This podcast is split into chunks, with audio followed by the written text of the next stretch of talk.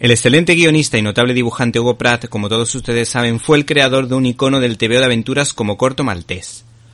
Un enigmático personaje querido incluso por las feministas francesas a pesar de la incorrección política del personaje. Este TV o esta novela gráfica recoge las aventuras de este héroe que quiere encontrar un tesoro en Samarcanda, la segunda ciudad de Uzbekistán, ciudad de 2.700 años de antigüedad y declarada como Patrimonio de la Humanidad.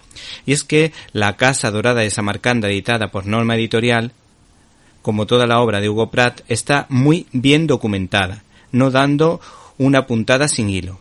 Tengan ustedes por seguro que cada personaje secundario salido de la mente de su autor tiene un porqué, ya que Hugo Pratt hay que decir que mm, conocía mucho mundo, porque incluso viajaba a los lugares que iba a retratar y, para colmo, era un ávido lector. Dos datos a tener en cuenta para comprender el nivel de precisión de la obra. ¿Te está gustando este episodio? Hazte fan desde el botón Apoyar del podcast de Nivos.